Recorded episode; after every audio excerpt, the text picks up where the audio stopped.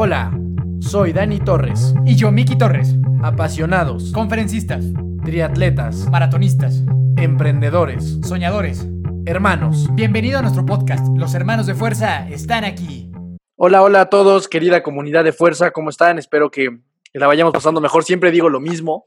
Siempre digo que espero que ya le estemos pasando mejor en esta, en esta, pues ya, ya no tan cuarentena oficial, pero bueno, muchos seguimos en casa y, y tratar de, de cuidarnos mucho. Mi nombre es Daniel Torres, Dani Torres, ya, ya todos me conocen. Eh, Miki, saluda, saluda a la banda, por favor, antes de, de entrar en tema con un fantástico invitado que tenemos el día de hoy. Mis queridísimos hermanos y hermanas de fuerza, les habla Miki Torres. Eh, nada más para saludarlos y agradecerles un montón todo el apoyo, toda la gente que nos ha seguido, tanto en Spotify como en Apple Podcast, como en Instagram. De verdad, eh, los amamos a todos y, los queremos un montón. Eh, espero, como dice mi hermano, que todos estén bien sanos. Y el día de hoy tenemos un personaje que yo personalmente vengo siguiendo desde hace mucho tiempo y que estoy súper emocionado de tenerlo porque es una brutalidad lo que nos va a contar el, el día de hoy. Son de esas cosas que a mí me motivan y, y, admiro un montón. Entonces, este, pues digo, si, sin, mucho, sin mucho más, esta es una persona que yo encontré en internet, una vez más buscando como consejos como sobre cómo empezar en el triatlón y todas esas cosas y encontré un, un canal en YouTube llamado Tristor y, ahí encontré a, a, al tocayo Mike, que ahorita lo va a presentar a más detalle mi hermano, pero de verdad que ha sido un personaje que a mí personalmente me ha ayudado mucho a través de las redes sociales. Sin conocernos físicamente me ha ayudado un montón eh, a aprender mil cosas, desde cómo cambiar una llanta de bicicleta hasta qué tipo de pedales, hasta mil cosas, ¿no? Y las veces que he tenido la oportunidad de ir a esta tienda de la cual es dueño, que él ya platicará un poco, que literal es el paraíso para cualquier triatleta, siempre me han tratado de la mejor forma y, y te la puedes pasar horas. Si te gusta el triatlón, quédate porque te va a interesar un montón esa historia. Está súper inspirador y está súper eh, fuera de, serie lo, que, lo que hace el, el, tocayo y ya, ya estoy muy emocionado de platicar con, con él. Entonces, mi querido Dani, si lo puedes presentar más eh, específicamente, por favor. Es correcto. El día de hoy tenemos de invitado nada más y nada menos que a Miguel Ángel García. Eh, él es un emprendedor, fundador de Tree Store, que es la tienda que ya les platicaba mi hermano. Y aparte de esto, él es un triatleta, ¿no? Pero decir triatleta sería como algo, pues, tal vez muy pequeño para las cosas que ha podido conseguir Mike. Eh, dentro de su haber tiene cinco Ultraman, que ya todo esto él, nos platicará qué es. Tiene aparte tres Ironmans, tiene un Alaska Man, que también nos contará qué, de qué se trata eso, porque seguramente los que nos están escuchando nunca lo habían oído. Eh, tiene, cuenta con 12 eh, 70.3, 70.3 son medio Ironman. Eh, tiene, no, no tiene ni idea de cuántos triatlones ha completado, o sea, de distancias pues humanas, esa, esa, esas tiene muchísimas. Tiene ocho maratones oficiales y en entrenamientos también tiene incontables maratones, ¿no? O sea, no tiene ni idea de cuántas veces ha completado esa distancia de 42 kilómetros, lo cual pues ya es una locura, ¿no? Si, si muchos de nosotros pues contamos eh, de manera muy precisa cuántos maratones se han hecho, ya no tener ni idea de cuántos has hecho, pues bueno, ya, ya estamos viendo qué, de, qué nivel de personajes al que tenemos. Mike, bienvenido, de verdad, muchas gracias por estar aquí con nosotros. No, muchas gracias, para mí es todo un, un honor el, el, que, bueno, el que me, toda la entrada que me acaban de dar, todo el, el, el resumen que me dan de mi vida y, y bueno, el, el, poder ser un agente de inspiración para ustedes y para toda la gente que, que nos está escuchando en este momento. Venga, buenísimo, Mike. Pues muchas gracias. Eh, nosotros tenemos una tradición que son las preguntas de fuerza que le hacemos a nuestros invitados, en la que pues, son preguntas rápidas para que tú nos contestes también de manera rápida, para que la gente te empiece a conocer de una manera pues un poco más personal, ¿no? Entonces, okay. ¿estás listo? Sí, listo. ¿Cuál es tu profesión? Eh, profesión, mi carrera, soy ingeniero mecánico. Ok. Una, bueno, maestro en finanzas y en alta dirección, académicamente. Ok, vientos. ¿Tu edad? 37 años. Eh, ¿Tu deporte favorito? ¿Cuál será? No, triatlón. eh, ¿Tienes algún equipo deportivo favorito? Equipo de triatlón, eh, tengo uno, el Urban Jungle, que es también aquí parte de, de, de todo el grupo este, Prehistory asociado. Y que yo siga, pues no equipo como tal, ¿no? O sea, hay, hay, muchos atletas que me inspiran y todo, pero así como de fútbol o equipos de, de ese tipo, no, no realmente. Ok, eh, ¿película favorita? Eras una vez en América. Ok. Eh, ¿Artista o canción favorita? Diría que es King Crimson, eh, el artista, la canción In the Wake of Poseidon. Ok, nunca la había escuchado. Eh, ¿Tú escuchas, esta es una, una extra, ¿tienes algún tipo de música que te guste escuchar cuando entrenas? Pues no, escucho de todo, o sea, como que mi música, lo que a mí me gusta es el rock, rock alternativo, este, pero cuando escucho así puedo estar escuchando pop, este, electrónica, de, de todos, así, sí soy medio versátil en ese aspecto. No, y es que aparte después de, de estar en la bicicleta 17 horas, pues sí, ya tienes que pues, escuchar lo que sea, ¿no? O algo así. Mm, Este, Sí. ¿al- ¿Alguna persona a la que admires? Ah, pues yo creo que la más así, mi papá. Mi papá sí es una, una fuente de inspiración muy importante para mí, totalmente. Vientos. ¿Algún libro favorito? Hay uno que digo, a lo mejor suena muy, muy vacío y muy absurdo, pero es Las batallas en el desierto de José Emilio Pacheco. Es, hab- habla de aquí de la vida de la Ciudad de México en los 40, 50, 50. Y no sé, es un libro que empecé, que leí desde chico y me gusta mucho y lo he leído muchas veces. No, no tiene nada de, de, este, de profundo, pero me gusta. Ok. Venga, ¿comida favorita? Pizza. Bien. Vientos. Este, ¿Tienes alguna mascota? Sí, este, una perra grande que está aquí al lado, una que se llama Katana. Ah, padrísimo. Y eh, la última pregunta, para que la gente vaya entendiendo un poquito, ¿qué es el Ultraman? ¿De qué, o sea, de qué está compuesto? ¿Cuál es la diferencia de un Ultraman a un triatlón? Para, para que la gente sepa. Ok, pues mira, mucha gente, o sea, los que ya más o menos están familiarizados con esto, te van a decir que incluso que un Ultraman no es un triatlón, porque el formato oficial es en tres días. Hay gente que dice, no, triatlón tiene que ser continuo y todo. E incluso hay un forma, o sea, hay un nuevo formato donde son 36 horas sin parar, ¿no? El, en, el, en el oficial, en el, en el formato oficial, el que, el que he hecho varias veces, son tres días. El primer día nadas 10 kilómetros y ruedas 145 kilómetros. El segundo día ruedas 280.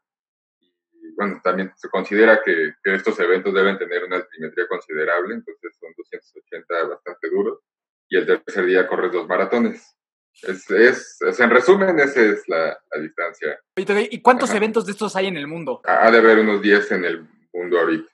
Ok, entonces Este como año. 10 en el mundo y creciendo, ¿no? O sea, como que Así para arriba. Sí, pues es, es como es un evento tan especial, o sea, hay años que crece y hay muchos eventos y van ocho atletas y de repente se vuelve a achicar un poco y se vuelve a llenar y es un, digo, si el triatlón es un deporte joven, pues el Ultraman, este, digo, eh, fue, el- fue, el- fue de los primeros, también nació en el 83, pero ha tardado muchísimo más en crecer por, por, por, la, por obvia razón del, de Sí, la claro. exigencia. La cantidad de atletas que se inscribe a un, un Ultraman, ¿cuántos son? O sea, ¿cuántos atletas hay en un Ultraman aprox? Promedio yo diría que 20. Sí ha habido eventos este, de 30 hasta 40 a lo mejor, pero así como he, conocido eventos donde van 8. ¿Y cuántos terminan este evento? O sea, ¿qué, qué porcentaje hay? ¿O la mayoría, la, o si sí lo acaba la mayoría? No, yo diría que un 70% es como el promedio de los, de los que acaban. Ajá. Perfecto, Mike. Pues bueno, ya con esta introducción eh, estamos muy ansiosos, o bueno, por lo menos yo lo estoy, de conocer la historia de cómo alguien llega a un punto en el que se quiere desafiar a, este nivel, ¿no? O sea, de verdad que yo eh, lo, lo compartíamos antes de salir al aire, eh, que vi el video de, de este Ultra- Ultraman en México, no me acuerdo de, de qué año fue, y me pareció, o sea, me, me quedé muy sorprendido, o sea, muy sorprendido del nivel de sacrificio y de esfuerzo, y de verdad me, me muero por oír cómo alguien llega a, a tomar esta, esta decisión de hacer este tipo de eventos. Entonces, Mike, pues bienvenido, cuéntanos un poquito acerca, así, de tu vida, cómo eras de cu- cuando eras pequeño, cómo te empezaste a interesar en el triatlón. Me imagino que fue, pues, escalando el nivel, o sea, de triatlón, a luego este, un medio Ironman, luego Ironman, luego esto, eh, que nos cuentes un poquito de lo que es el Alaska Man. Ahora sí, pues tú arráncate a, contarnos tu historia. Pues mira, yo creo que contrario a lo que muchos atletas les han de haber contado, este, mi historia no empezó desde niño, que no, nunca fui un niño deportista, sí probé o intenté muchos deportes, pero pues yo tenía dos pies izquierdos, este, el único gol que he metido en la vida fue un autogol, eh, de- de- en todos los equipos que llegué a estar de básquetbol, voleibol, de los deportes que intenté, siempre yo era el último al que escogían, realmente mi talento deportivo desde niño pues no, no era muy bueno, o al menos eso me dijeron y me la creí, ¿no? Entonces realmente yo crecí sin, deporte en la vida, fuera de las clases de natación que a veces nos obligan a ir. Y, sin embargo, ya, ya grande, o sea, ya en la la prepa, a principios de la universidad, estaba yo en la época de, de la fiesta, el desmadre, todo. Y llegó un momento en que me cansó todo eso, ¿no? O sea, todavía estaba relativamente chavo, 21 años, 22, pero como que ya no me gustaba ese ambiente, ¿no? Siempre he sido algo, no, introvertido, pero tampoco soy el alma de la fiesta, entonces como que me cansó eso. Y un día salí a correr ahí en este, casa, viviendo todavía con mis papás, una cuadra, ¿no? Y no, no, puede ser que, que, esto es todo lo que puedo dar, ¿no? Y ya de ahí, o sea, sin darme cuenta y sin ponerme metas ni nada, este, hay gente que dice, no, y mañana tengo que correr dos y tres. Y en mi caso, pues no, o sea, yo decía, bueno, pues mañana ya ver a dónde llego. Y poco a poco empecé a, salir yo a, correr cada vez un poco más. Este, nadie sabía ni lo que hacía, ni por qué corría, ni nada, pero pues, me empezó a gustar, ¿no? Yo pues, realmente fui aprendiendo a la mala, ¿no? Este, o sea, no sabía nada de tenis, no sabía, no sabía nada de nada. Yo nada más salía, corría y hacía lo mejor que, que podía o lo que me daba la gana, porque digo, tampoco era de que yo tuviera objetivos claros o definidos. Dos, tres años después ya era que empezaba a meterme a las carreras, las típicas, ¿no? De 5 o 10 kilómetros. Las producciones que hay ahorita tampoco existían en ese entonces, ¿no? Por mí mismo fui subiendo mi nivel, ¿no? O sea, como que era lo que yo inconscientemente pensaba, ¿no? Bueno, pues si ya corrí 5, tocan 10, tocan 15, pues toca medio maratón, toca maratón, ¿no? Y así este, yo iba subiendo y yo me iba igual entrenando. Todo era completamente autodidacta, o sea, tú solito te decías, pues voy a correr a 5, horas 10, hora 21, así nada más porque se te antojaba. Exactamente, todo así, no, no existía Strava, no existía nada de lo que existe ahorita. De hecho, por ahí debo de tener, o sea, porque pues, como, como buen ingeniero, pues yo sí llevaba un registro de todo, ¿no? Y tenía ahí mis tablas dinámicas de Excel y ya llevaba mi registro, pero por llevarlo. Pero siempre he sido autodidacta y hasta la fecha lo he sido. Y ahí fue donde empecé a, a estudiar bastante, ¿no? O sea, me empezó a gustar tanto que, que más que verlo por el lado de ser mejor atleta, era más de, de verlo por ¿Cómo puedo, este, bueno, no sé, lesiones, a ver, pero pues, ¿por qué duelen las rodillas? Oye, pero ¿por qué salen ampollas? Oye, pero ¿por qué pasa esto? Y pues, igual no había, no había mucha bibliografía en ese entonces y el internet pues, era medio chafa todavía, entonces pues como podía iba aprendiendo, pues, no había geles ni electrolitos o solo que tú te los prepararas. Incluso yo iba a las carreras y yo veía a los kenianos o todos ellos que llevaban sus bolsitas con sus preparados, ¿no? Y yo siempre pensaba, bueno, pues ¿qué llevan ahí? O qué, droga mágica traen, ¿no? Y pues, y pues, era miel con Coca-Cola y, o sea, creo que todos en ese entonces, digo, no, no estoy tan viejo, pero en ese entonces pues no había mucho, ¿no?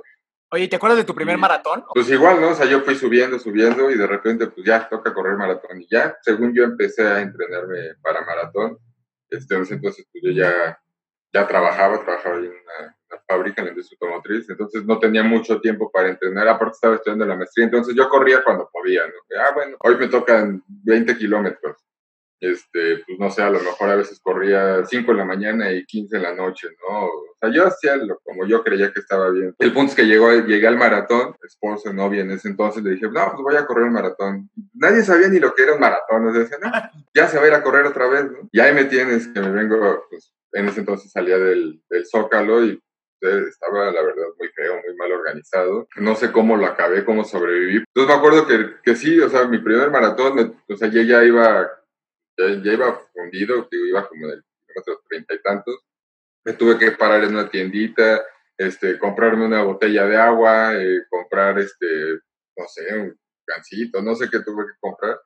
Y ya no sabía ni la ruta, ¿no? Y ahí me tienes en las calles, pues tratando de ubicar a los corredores, este, luego ya tratando de llegar a 20 de noviembre, eh, ya habían abierto puestos, entonces yo iba corriendo, porque ya la avenida ya estaba abierta, corriendo en la banqueta, en los puestos de garnachas ya vendiendo, entonces yo corriendo entre los tacos y las gorditas y todo. Y ya para llegar a 20, bueno, ya la meta, este, ya para que pues, ahí una persona, ah, pues todavía está, ahí está en la mesa y ahí todavía hay medallas y playeras, ahí súrtete, ¿no? sé, eso fue como mi primer maratón y me acuerdo que todavía el carro había quedado lejísimo, me tuve que regresar caminando hasta el carro porque no había taxi. Creo que ese día me acosté, o sea, me bañé todo, me acosté y ya no me pude levantar hasta el día siguiente y no por, o sea, ya estaba, nunca había tenido ese, esa sensación de cansancio tan grande de que no tenía energía para levantarme, ¿no? Yo decía, bueno, si mañana no me puedo mover, pues ya le hablo una ambulancia o a ver qué. Pero ese fue mi primer maratón y como que ya de ahí realmente me clavé muy cañón en el deporte. O sea, creo que esa vez, esa sí fue la primera vez que dije, no, esto lo tengo que volver a hacer y lo tengo que hacer bien. Y ahí, Mike, por aquí todavía estamos hablando de, de puro, pura carrera a pie, ¿cierto? O sea, aquí no había todavía ninguna idea de, de triatlones ni nada de esto, o ya a la parte ibas involucrando un poco. No, nada, y yo no conocía nada, yo era este, un, un ingeniero de fábrica, bodín, este, eh, y mi vida era, mi vida era otra totalmente. Un par de años después ya fue que ya incluso, bueno, ya me casé y mi, mi esposa también empezó a correr y en una de esas, este, digo, todavía en vida de Godines los dos, nos fuimos a Ixtapa de vacaciones normales. Y el último día, antes de regresarnos, estábamos comiendo y de repente pues vimos que empiezan a llegar pues, ya este, personas así muy, muy fit, muy atléticas, este, con los números marcados, empezaba a pasar gente en bicicletones, todo, ¿no? Y me quedé de, bueno, ¿y esto qué, qué pasa? ¿O ¿De dónde salieron estos? ¿O de dónde llegaron? Y ya preguntamos, y no, es que va a ser este, mañana, pasado el, mañana va a ser el triatlón de aquí de, Ixtapa y todo, y más tardé en regresar aquí a, a la ciudad que pues, empecé a investigar, ¿qué es el triatlón? ¿Qué, ¿Dónde, cuándo, dónde entreno, cómo? Y ya fue donde le dije a mi esposa, no, yo el año que entra tenemos que ir otra vez y voy a hacer ese triatlón. Y hasta ella me dijo, pues yo también. Y ya, de ahí, este, o sea, ahí fue donde empezó todo, ¿no? Pero bueno, pues ya regresamos a, este, nuestro primer triatlón. Mi primer triatlón fue olímpico, entonces yo decía, ya corro maratones, ya, pues ya, ya aguanto un olímpico.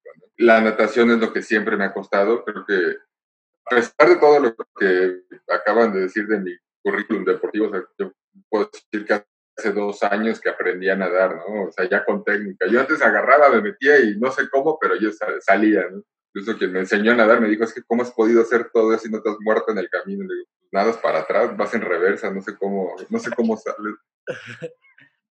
Entonces ya desde ahí fue donde me empecé a meter en eso y, y ahí, o sea, sí, sí algo me hizo clic y dije, no, esto lo tengo que seguir haciendo. O sea, ese, desde el primer triatlón dije, esto me encanta y lo tengo que hacer ya. Es, es, este es mi deporte, este es mi hobby. No me importa si soy bueno o malo, este, quiero seguirlo haciendo. Y ya, de ahí empecé. Creo que ese primer año de cuando empezamos, como año y medio, hicimos todos los triatlones que existían en el serial en ese entonces. Y ahí, Mike, me imagino que aquí entonces ya empieza la parte de decir, ok, pues ya me acabé, eh, de, o sea, muy bien, un olímpico, ¿no? Y entonces Ajá. empieza, me imagino que este gusanito de retarte más y más y más y más, ¿cómo empieza a ser como esta, esta evolución de ser, pues, un triatleta a, a empezar a ser un triatleta, pero ya de distancias mucho más retadoras? O sea, ¿qué es lo que a ti, o sea, qué, qué te despertó que dijiste, bueno, pues ahora voy por más y luego por más y luego por más?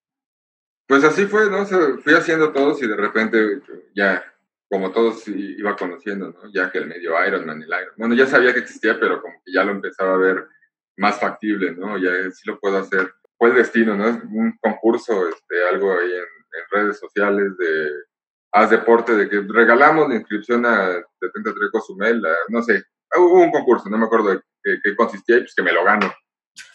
Y ya entonces le digo a, a, a mi esposa, bueno, pues hay que ver los aviones, pues sí se puede, ¿no? Pues vamos, y ahí me tienes, o sea, creo que faltaba menos de un mes para Cozumel y dije, pues vamos a ver qué sale, ¿no? Y nos fuimos a Cozumel a hacer el 73 y lo acabé sufriendo, o bien o mal, pero lo acabé y me dije, no, esto me gusta más todavía, ¿no? O sea, si el triatlón me gusta como que el 73, otro ambiente, otra distancia, siento que me sentí mejor, ¿no? Este, físicamente, entonces dije, no, me gusta más esto. Entonces ya yo decía, pues ahora ya voy a hacer puro 73. Ya ni me acuerdo, o sea, no fue cómo fue la evolución. Se anuncia el Ironman de Los Cabos 2013, primero. Entonces desde ahí dije, no. Ya el completo, este es, ya Ironman el, completo. Ya Ironman completo. Dije, no, este va a ser mi primero, ¿no? Ahí, ahí voy a, a estrenarme. Faltaba como un poco más de un año, entonces dije, pues está perfecto, sí, sí la armo. Y ya, pues lo, lo, lo seguí preparando, este, igual todo, hasta el, hasta el día de hoy, todo lo que es entrenamiento he sido mi conejillo de indias y yo he probado con, conmigo mismo. Justo, todo. justo eso te quería preguntar, o sea, si, si todo esto te lo, te lo aventaste así tú solito investigando. Ajá, y, y, y, y así sigue siendo. En ese entonces, por ejemplo, ahí yo ya estaba muy metido o era donde empezaba el tema de las sandalias, ¿no?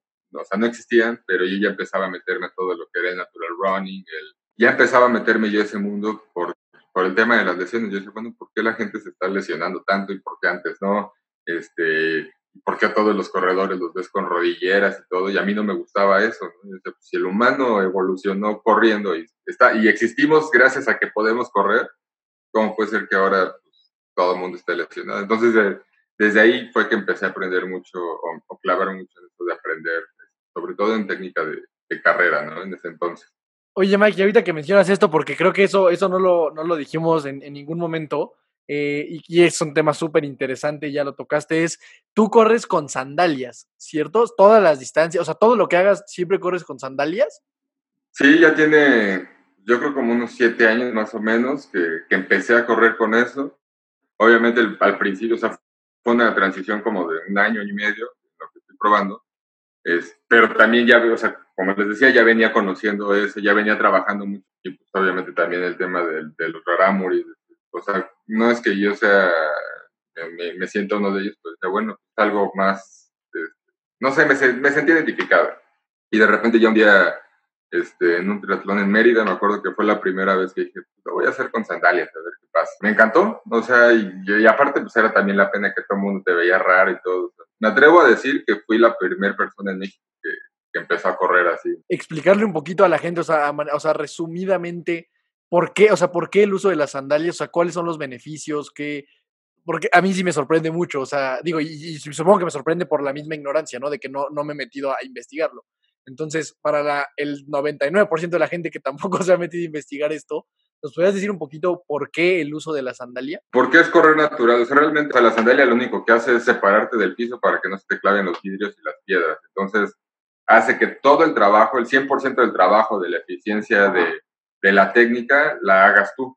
Y esa es la parte que a mí me gusta. O sea, no importa si voy a correr uno o voy a correr 100 kilómetros, los 100 kilómetros me tengo que mantener enfocado este, y consciente de mi pisada, porque si no, eh, o me lesiono o ni siquiera puedes correr, ¿no? O sea, si, te desconcentras o dejas, empiezas a hacerlo mal, te empieza a doler. Entonces, a lo mejor como parte holística o de meditación, pues me gusta porque te obliga a que todo el tiempo, al menos en la pisada o en tu forma de correr, tienes que estar consciente. Está bien interesante ese tema de, la, de las sandalias. A mí me llamó muchísimo la atención desde la primera vez que te vi corriendo con eso, pero, pero la verdad está muy chingón todo lo que el, el trasfondo que está detrás de eso. Entonces, este, nada más por si a alguien le llegara a dar curiosidad eh, más sobre las sandalias, pues ahí en Tristor tienen de, de, justamente ese tipo de sandalias. Son, son sandalias, ¿no? Porque luego llegan y si me preguntan, oye, ¿y estas qué tecnología tienen? No, pues no tienen tecnología. O sea, o sea, sí hay unas que son para trail porque tienen una suela que agarra mejor y otras más delgaditas, pero, o sea, si tienes la idea de correr con sandalias porque te va a ayudar a correr mejor, está,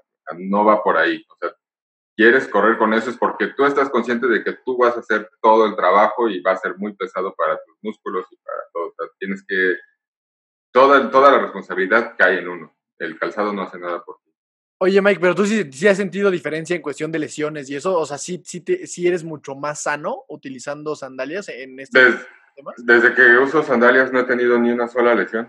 Eso sí te lo puedo garantizar y mira que he corrido 100 kilómetros. Antes llegaba a tener problemas de fascitis, me dolían las rodillas, a veces la cadera, este, o sea, sí llegué a tener, no, no, nunca una lesión grave, pero sí las tenía.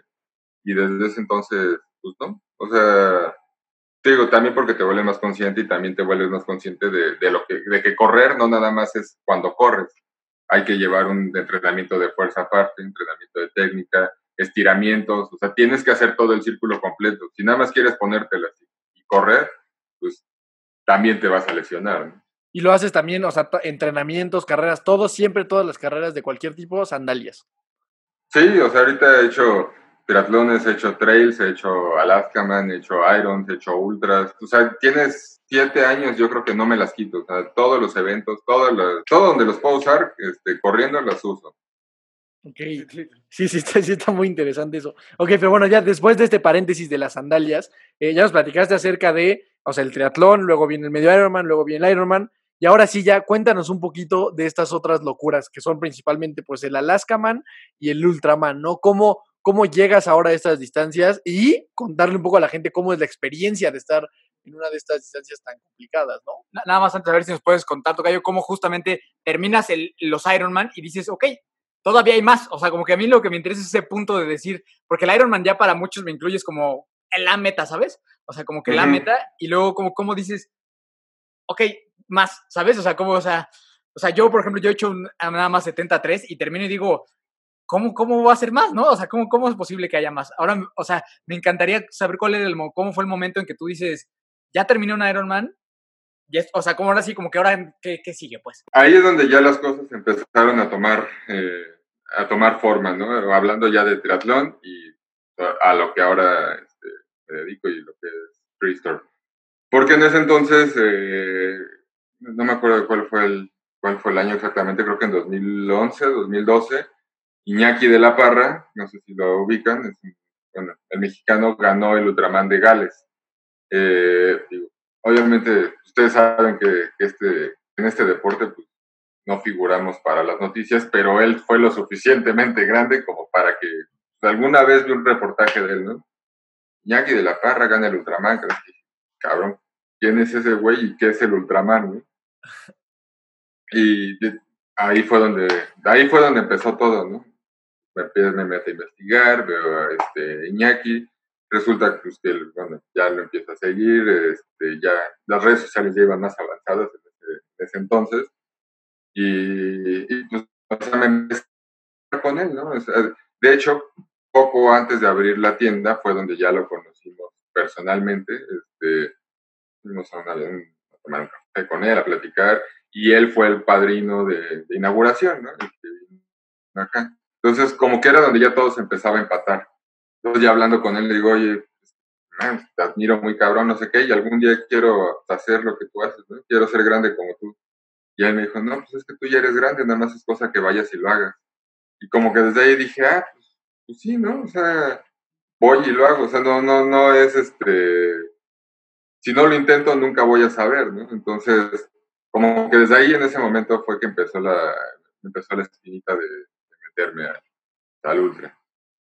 Eh, eso fue en 2000, digo, 2013, fue cuando, cuando empezó aquí todo Tristor, vino, me empecé a llevar con él, este, 2013, 2014, y me acuerdo, bueno, platicando con él, este, y ya metiéndome más en ese mundo y escuchando otros atletas, decía, bueno, ¿y cómo es el proceso? Bueno, pues es que sí tienes que mandar una carta, pero dice, a muchos pasan dos, tres años y pues, siguen rechazándolos.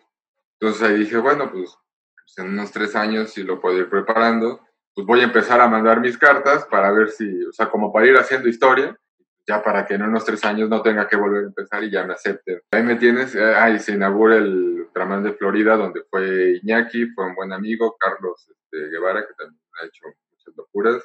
Eran cinco mexicanos. Dije, bueno, pues el año que entra voy yo. Mando mi carta y ya pues, varios meses no recibí respuesta. Dije, bueno, pues ahí está ya, al menos ya hay este antecedente de que, de que ya mandé mi carta. Y a los varios meses me llega una, bienvenido, ha sido aceptado el Ultraman de Florida. Dije, la madre. a la primera me aceptaron, dije, no puede ser. ¿Puedo o no puedo? Sí, sí puedo. No hay problema, si la armo, este, pues a prepararme. Y ahí es donde empecé a ver pues, todo lo que necesito, ¿no? O sea, es, es un, es un mundo todo lo que, lo que está involucrado, obviamente, este, el viaje, tienes que viajar con, con tu familia, el tema de llevar eh, toda tu nutrición, entonces viajas con un cargamento, ¿no? Entonces, y me emocionaba, pero a la vez me daba miedo, así de, o sea, hay muchas cosas que pueden salir mal aquí. Y les puedo decir que este fue el, o sea, fue mi primero, y fue el que mejor he entrenado, o sea, como que fui, este, o sea, no sé, fue excesivamente metódico y incluso a veces hasta abusaba del entrenamiento, ¿no? O sea, me echaba 12 horas de rodillo y de repente, este, no sé de dónde salía y corría un maratón y de repente, no, pues hoy tengo que nadar 15 mil metros, o sea, era, para mí todo era, era volumen, volumen, o sea, pues no sabía lo que iba y no había quien me ayudara, ¿no? O sea, y yo veía lo que entrenaba Iñaki, que pues, era campeón del mundo y que se dedicaba a eso y que es entrenador, yo decía, pues yo tengo que entrenar como él. Pero la diferencia entre él y yo este, en condición pues era abismal, ¿no? Pero yo decía, eso es lo que tengo que hacer y, y así fui. Y la vez que llegué me sentía muy bien, muy seguro y pues no lo acabé. Porque fue todo, fue toda una, es toda una novela que bueno, ahorita ya es esta anécdota familiar. Porque bueno, llegamos, tú dices, voy a Florida, Orlando, verano, bueno, era marzo, hace calorcito ya, ¿no? Resulta que ese fin de semana entró una onda helada y yo no iba preparado, no llevaba ropa de frío, no llevaba nada para, para frío, ¿no? Entonces ahí dije, la madre, pues esto ya se va a poner más difícil de lo que pensé. Y en ese evento en particular, pues nadas en un lago gigantesco. Imagínate, nadas 10 kilómetros sin salir, ¿no? Y llevas un, este, un kayak que, que, en este caso era mi hermano el guía, que él es el que te alimenta y el que te va guiando. O sea, no hay, no hay boyas, no hay rutas marcadas, no hay nada. El, el guía es el que tiene como las señalizaciones y él es el que te va guiando. Yo creo que iba como en el kilómetro uno de la natación, el agua heladísima, y en una de esas voy nadando y de reojo, como de película que vas viendo cada que respiras, como que algo va a pasar, ¿no? Y así veo que se van acercando dos kayaks, chocan y uno se voltea y era mi hermano. Se cae al agua helada, 8 o 10 grados, y se empieza a hundir el kayak, ¿no? Pues ahí voy yo a rescatar a mi hermano, tratando de sacar el kayak, tratando de sacarla a él. Pues el, el agua heladísima, le dio el choque térmico. A mí se me hizo una eternidad este, en lo que llegó el, como el bote de o la lancha, eso ya ayudaron a sacar el kayak, este, a sacar a mi hermano, todo. Nos dice, no, pues es que, este, bueno, mi hermano pues, obviamente estaba congelando. Digo, llevamos un kilómetro, déjame regresar, cambiamos y vuelvo a arrancar. No, ya no puedes. Si regresas es porque ya se acabó, ¿no? Pues ni modo, ¿no? Ya se acabó. Y mi hermano, no, yo me rifo. Digo, no manches, está o sea, el, si el agua estaba helada y el agua estábamos bajo cero. De ser mi guía, ah, bueno, todo, primero toda la comida se fue y de ser mi guía, pues más bien él iba nada más este, siguiéndome porque pues, él no podía ni, remar, ¿no? Este, no me pregunten cómo, pero creo que casi siete horas después logré salir del agua helada, ¿no? Y sin comer nada y, pues, o sea, yo más preocupado por mi hermano que, que por, por salir, ¿no? Pero pues él estaba en eso que también quería y dije, bueno, pues ya estamos aquí, vamos a intentarlo. Estaba cagado porque se acercaban los, igual los, las lanchas estas de, de seguridad ya este, no, pues a dónde, que tú estás bien, tú nada para esa dirección. Y se acercaban a ayudar a mi hermano, no a mí, ¿no? o sea, de que, de que, lo veían y le daban café y le daban agua caliente y le cambiaban chamarras, todo. Entonces, decía, bueno, pues al menos a él lo están cuidando, pues yo como ya estoy entrenado para esto. Salí y pues ya, o sea, salí con un déficit calórico pues ya importante, ¿no? Siete horas en agua helada sin comer, este, pues sí me sentía mal, o sea, salí con hipotermia, me tuvieron que ayudar a cambiarme de ropa y todavía me dicen, bueno, pues el tiempo límite, ¿no? Se tenía 12 horas y me faltaban 140 kilómetros. Así, sí la armo, vámonos. Me subo a la bici, no me pregunten cómo, pero ahí iba yo, este, digo, empecé sintiéndome muy mal, pero iba agarrando velocidad, ritmo, incluso traía el, Garmin haciendo mis cálculos, dije, manteniéndome así, voy a llegar con un minuto de sobra, ¿no? Y ahí iba yo, este, inspirado, ¿no? Tengo que acabar esto, sea como sea pues iba bien, come y come y come y come en la bici, obviamente, para recuperar esas calorías. Y pues, el tema es que, igual, como por el tema del, de la onda helada, retrasaron el arranque, entonces nos agarró la noche la, la bici. Y pues, íbamos por una carretera que sí estaba peligrosa, entonces pasa un juez y me dice, no sabes qué, vamos a adelantarte, te vamos a llevar a no sé dónde, y ahí vas a estar dando vueltas hasta que tú el kilometraje. Y ahí me hacen eso, pero el momento que me suben al carro calientito, o sea, yo después de no sé cuántas horas en el frío, el carro calientito, me vuelven a bajar. Y ahí sí fue donde sentí un golpe bien cañón, ¿no? Entonces ahí, ahí me tienes dando vueltas, pero ya, o sea, ya no traía el, el power que traía este, de todo el camino. Me faltaban todavía, no sé, 40 kilómetros en ese momento.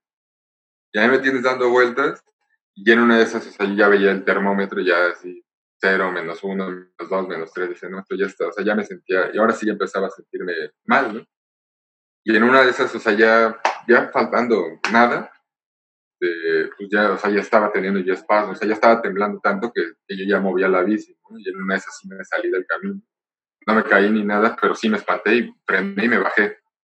Y ya no me pude mover. O sea, haz de cuenta que me bajé de la bici y ya me quedé así temblando y ya se acercaba, pues, ahí venía la camioneta atrás de mí, se sacaron de mi esposa, mi papá, todo, y así, ya, o sea, ya no te vamos a dejar seguir. Le digo, no, ya no puedo. O sea, sí, literalmente, o sea, me acostaron, me despegaron la bici, me echaron para el carro, vámonos.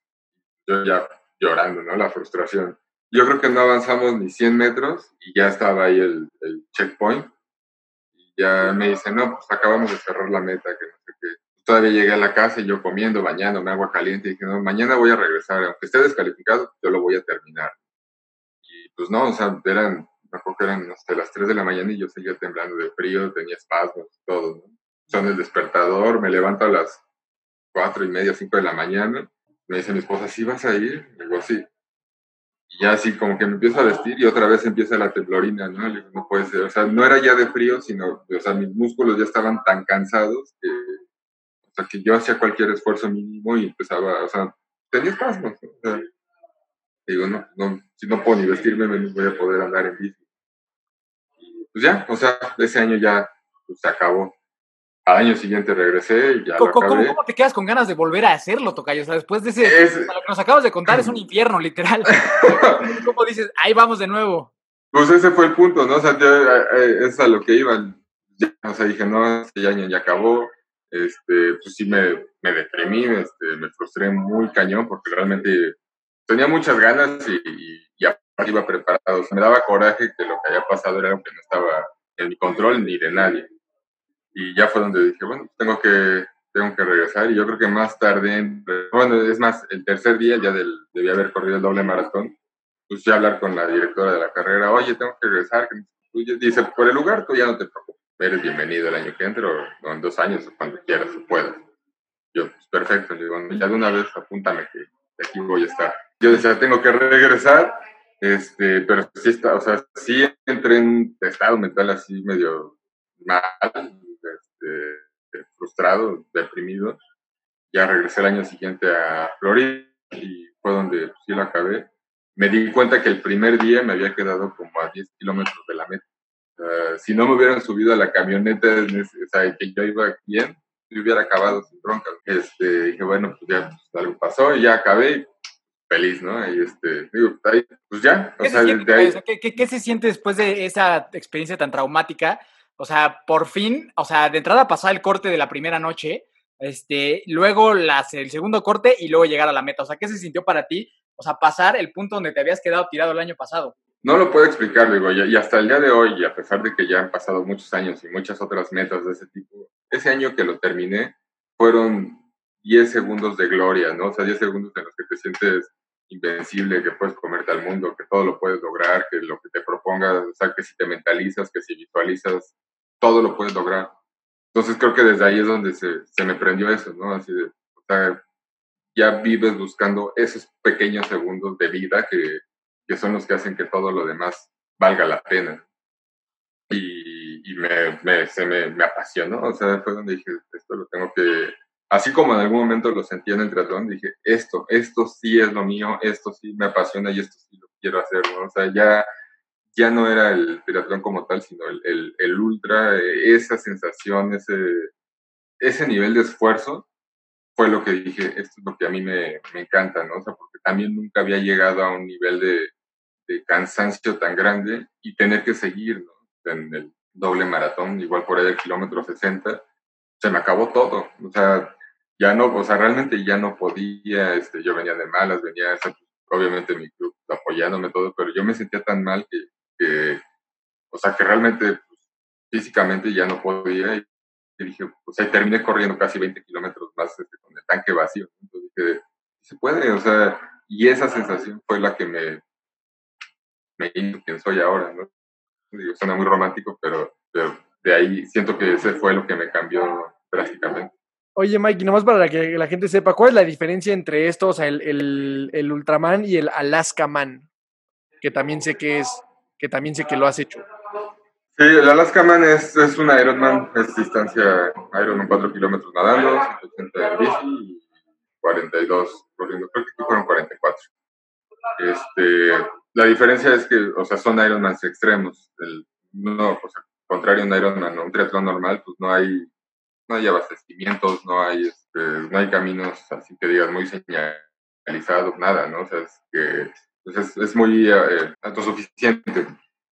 Entonces, eso también fue otra, ah, es otra, otra experiencia muy eh, importante y que me, que me gusta mucho en mi vida, ¿no? Este, creo que es de las pocas veces en la vida, pues son dos o tres, donde he sentido que estoy a punto de morirme, ¿no? O sea, donde realmente dije, ya, aquí, hasta aquí llegué y gracias por todo lo que viví. ¿no? Avienta- pues, aviéntate, aviéntate, aunque sea ahí un, un resumen. escuchar eso, por favor. Pues bueno, lo- como les decía al principio, soy muy mal nadador, ¿no? Entonces, pues ahí, o sea, realmente en ese evento a mí lo que me preocupaba era la nadada. Desde, tengo que salir de aquí rápido porque aquí el tema es, el agua está tan fría, este, creo que arrancamos, o sea, cuando te metes estás como a 10 grados eh, helado, pero a mí me gusta mucho el frío, que es algo que también este, es una ventaja. Y en una de esas ahí voy nadando y se bajó la neblina, o sea, porque aquí arrancamos creo que a las 5 de la mañana, antes del amanecer. Se bajó la neblina y de repente yo no veía nada y dije, la madre, ahora para dónde voy? Y no veía, o sea, escuchaba a todos los, este, la gente nadando y todo, pero sea, estaba la neblina aquí, yo no veía más allá de mi mano. Entonces, bueno, ahora para dónde voy? Estaba amaneciendo, entonces de un lado se veía medio luz y del otro lado medio sombra. ¿no? Esta es la montaña, entonces me voy en medio. Y ya, ahí me fui, ahí me seguí. Salí de esa, este, volví a ver el faro, pero como me fui chueco, pues, en lugar de ir hacia, hacia la salida, me fui a, o sea, digamos que nada, un kilómetro más. Y ese kilómetro, a la hora que yo ya estaba llegando a la zona donde tenía que salir, del otro lado del, del lago este, se empiezan a salir todos los barcos pesqueros. Había mucha corriente, este, ya estaba cansado, ya me estaba dando medio hipotermia, todo. Y pues salí, o sea, sí salí del, del agua, pero sí salí con mucho frío. Y me tardé mucho más, ¿no? Sea, no acuerdo, creo que hice como 40 minutos más de lo planeado, salí con, me quedaban como 10 minutos igual de, en el reloj para, para salir, ¿no? Entonces, pues ahí, ese momento cuando estaba en el agua, en el que yo estaba perdido, y yo decía así, no, o sea, si ahorita dejo de nadar, me voy a morir aquí, y nadie se va a dar cuenta porque no puede, o sea, nadie me está viendo, ni yo estoy viendo a nadie, ¿no? Entonces era, decía, pues, aquí sí es supervivencia, entonces ese fue el momento donde dije... O sea, no hay nadie, no hay nadie que medio te esté cuidando, ¿no? O sea, tú. Sí, o sea, sí, pero había, era tanta la neblina en ese Ah, instante que no, o sea, nadie se hubiera dado cuenta. O sea, se hubieran dado cuenta cuando salieran y vieran que alguien faltaba o vieran ahí un cuerpo flotando. Y bueno, ya salí, sí me di hipotermia, pero logré salir, me subí a la bici, todo bien. Este, pues es un evento auto, autosuficiente. Mi esposa era la que en el carro me, iba cuidando, me iba cambiando la comida, todo. Y pues como por lo mismo que era la primera, pues, cometimos, bueno, cometimos varios errores, ¿no? Este, digo, primero la nada me tardé, en la bici ella se perdió, luego yo me fui al lado que no era, entonces perdimos tiempo. En la carrera igual, entonces iba como con el tiempo justo. Y luego el maratón, este, digo, empiezas corriendo como dentro de un parque ecológico y luego ya terminas en una montaña. Desde la junta previa y todo, te dicen, hay osos, hay alces, todo, o sea, de hecho corres, bueno, yo en la bici corriendo, sea, yo llevaba un spray anti-oso, porque te puede pasar, ¿no? Entonces, te ves un oso, échale eso y corre y ruega que no te persiga, ¿no? Este, no fue un oso, fueron alces que se nos cruzaron. En los últimos, que son seis, ocho, eran como los últimos ocho, kilómetros, ya puedes correr con, con, tu crew para subir la montaña, porque sí está, está, está medio perra. Y bajando, este, o sea, ya de cuenta que subimos, bajamos y faltaba un, o sea, la última vuelta ya nada más para entrar a la meta y una familia de alces en el camino. Y pues no podíamos pasar, pero, o sea, justo en un punto donde no los podíamos esquivar. Llegaron guardabosques, llegaron todos y pues echándoles lámina y todo y no se quitaban, ¿no? O sea, estaba la mamá alce y sus alces atrás. Entonces era, era como la regla número uno. Entonces, si hay crías, está la mamá, o sea, no, no hagas ni siquiera el intento porque muy peligroso.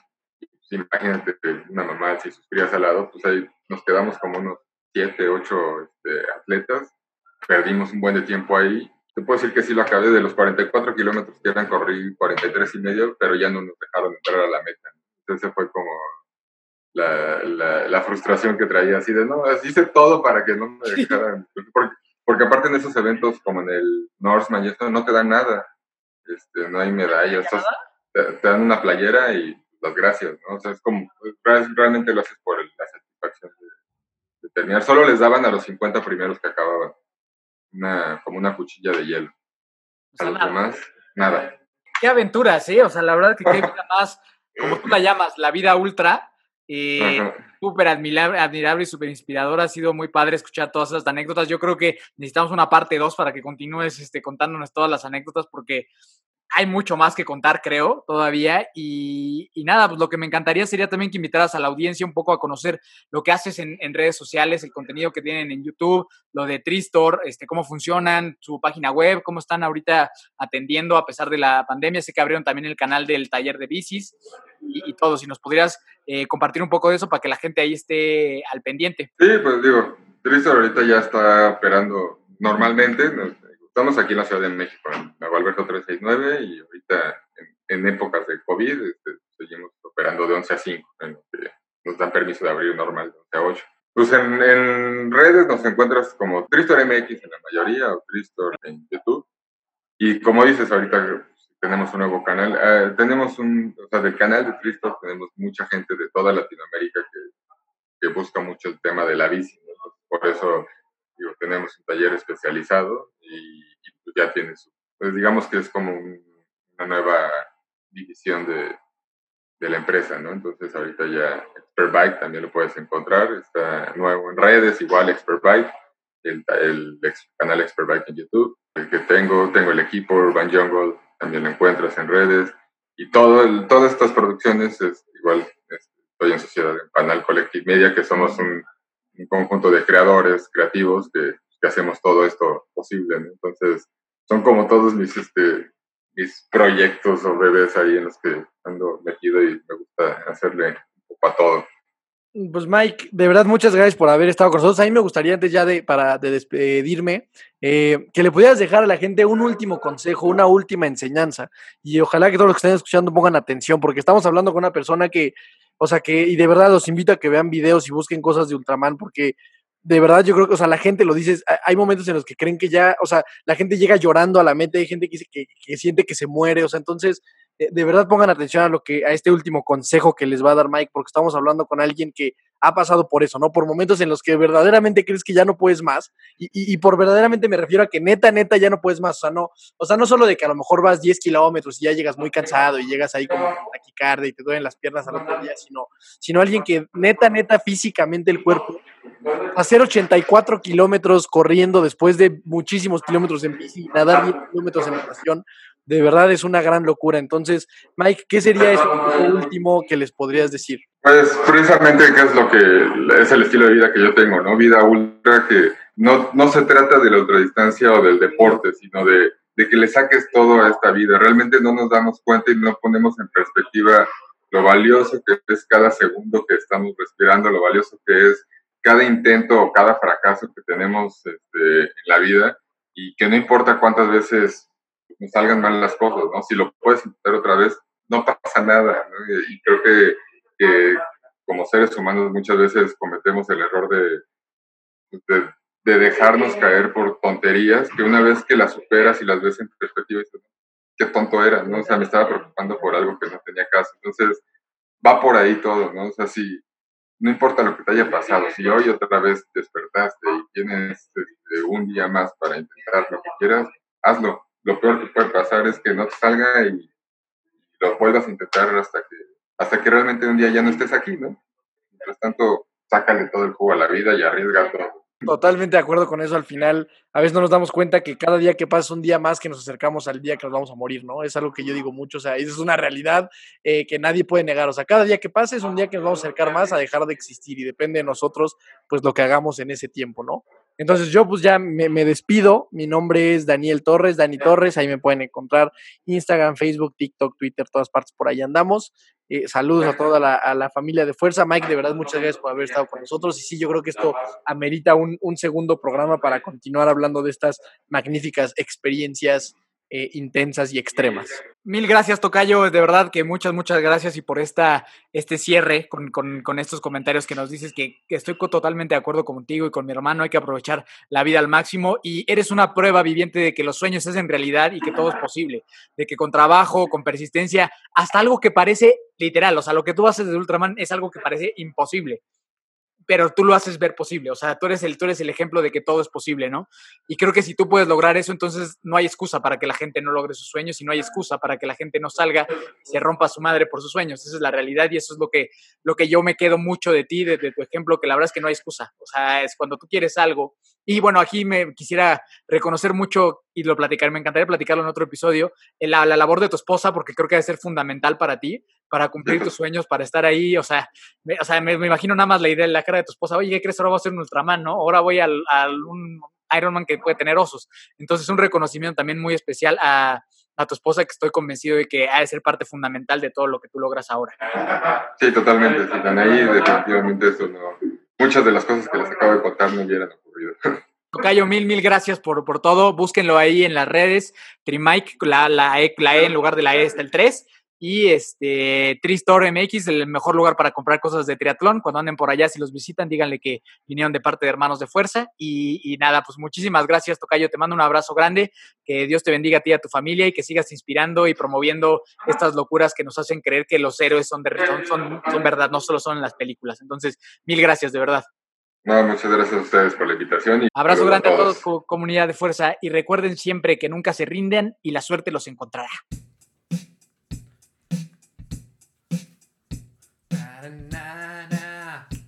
na na na na. Hey hey.